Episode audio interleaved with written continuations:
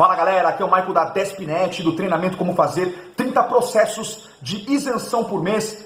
E nesse vídeo eu vou falar sobre a nova isenção de IPVA. Vamos responder perguntas dos nossos seguidores, tá bom? Mas antes de qualquer coisa, se você é novo no canal, aproveite e clica aqui embaixo em inscrever-se, clica no sininho para ativar as notificações e ficar por dentro de tudo que a Despinet posta. Galera, vamos lá! Pergunta de Ronaldo Meneguin Alves. Fez a seguinte: para quem já tem isenção, vamos ter que pagar em 2020? Não, Ronaldo. A isenção, ela é supostamente, né, enquanto durar a propriedade, né? Mas você já está com uma isenção para o exercício de 2020, ela está garantida, tá bom? É, se você tiver muito azar sobre os aspectos ali é, que devem ser seguidos e depois que vier essa regulamentação, né, da mudança da lei, é, aí é uma outra história e a gente pode discutir isso para o ano de 2021, mas 2020 está garantido, tá bom? Rodrigo Meirelles, meu pai conseguiu pela segunda vez comprar carro PCD, porém ele não é condutor, né? Ele teve quatro AVCs. Tem direito à isenção de IPVA? Rodrigo, você já comprou é, carro duas vezes com isenção por causa de uma patologia, né? Ele teve quatro vezes AVC, provavelmente gerou uma condição prevista em lei. Não vejo o porquê ele não vai ter isenção de novo, né? Assim, é, o que vai ter que ser avaliado agora, já para o ano de 2020, né? Se você já garantiu a isenção agora de PVA e ele está como não condutor, vai ter que fazer o recadastramento. Então a gente vai ter que analisar ali, é, de repente, a passagem por perícia é, perícia, perdão, perícia do Detran ou do SUS por processo de isenção de PVA, se os caras vão pegar no pé. Assim, a princípio eu não vejo o porquê estar tá se preocupando ok? Ainda mais considerando que ele já teve é, dois carros com isenção e está nessa condição, ele, a, a, isenção permanece. Eu acho muito difícil que ele venha a ter problemas, tá? Vocês podem ter problemas na questão é, documentarista, né? É, de, de, seguir a questão burocrática ali. Se tiver algum problema de documento, aí sim a isenção ela pode ser indeferida o recadastramento fazer da isenção ativa uma, uma isenção é, inativada, né? Um, um processo ser indeferido, tá bom?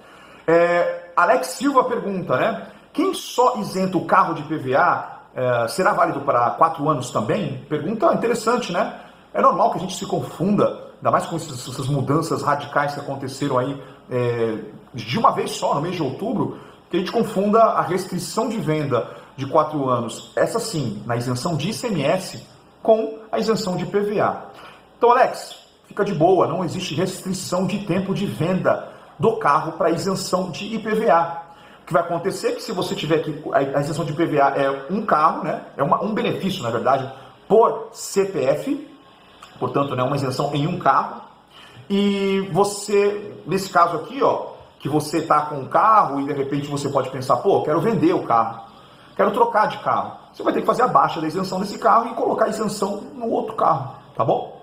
E por fim, Olga, Olga Gravina, e as pessoas que já conseguiram esse direito podem perder o direito na renovação, né? Acho que no recadastramento ela deve estar falando, ou é direito adquirido? Ai, ai, Olga, direito adquirido é uma coisa que não tem sido muito bem seguida, né? No que tange aí os benefícios da pessoa com deficiência.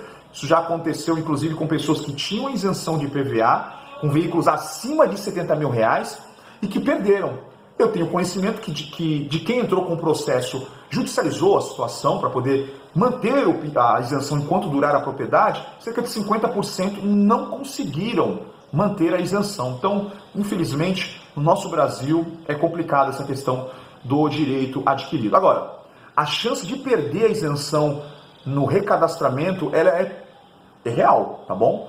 É, então fica ligado, assim que sair o regulamento, a gente vai estar conversando bastante aí é, nos vídeos, bom que, também que você esteja bem assessorado aí com um profissional de isenção, para que o recadastramento seja feito do jeito certo, do jeito que tem que ser, para que não corra o risco de você perder a isenção, caso você se enquadre, inclusive, no recadastramento, e também uh, sobre as condições de pessoa com deficiência, tá bom? Previstas no laudo. Eventualmente, talvez o laudo tenha que ser refeito.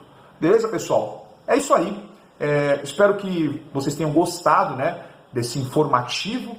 Se você gosta desse trabalho, aproveita, clica aqui embaixo em curtir, deixa um comentário, compartilhe o vídeo e também, caso ainda não tenha feito, se inscreva no canal. Graças a vocês, a gente está chegando aí a 50 mil inscritos. Vamos conseguir essa meta desse ano? Dependo de vocês e mais ainda do meu trabalho, né? Trabalho sendo entregue de qualidade. Vamos correr atrás disso daí para poder manter vocês informados com informação de valor. Beleza, pessoal? É isso aí. Obrigado pela audiência e vejo vocês no próximo vídeo. Um forte abraço. Valeu!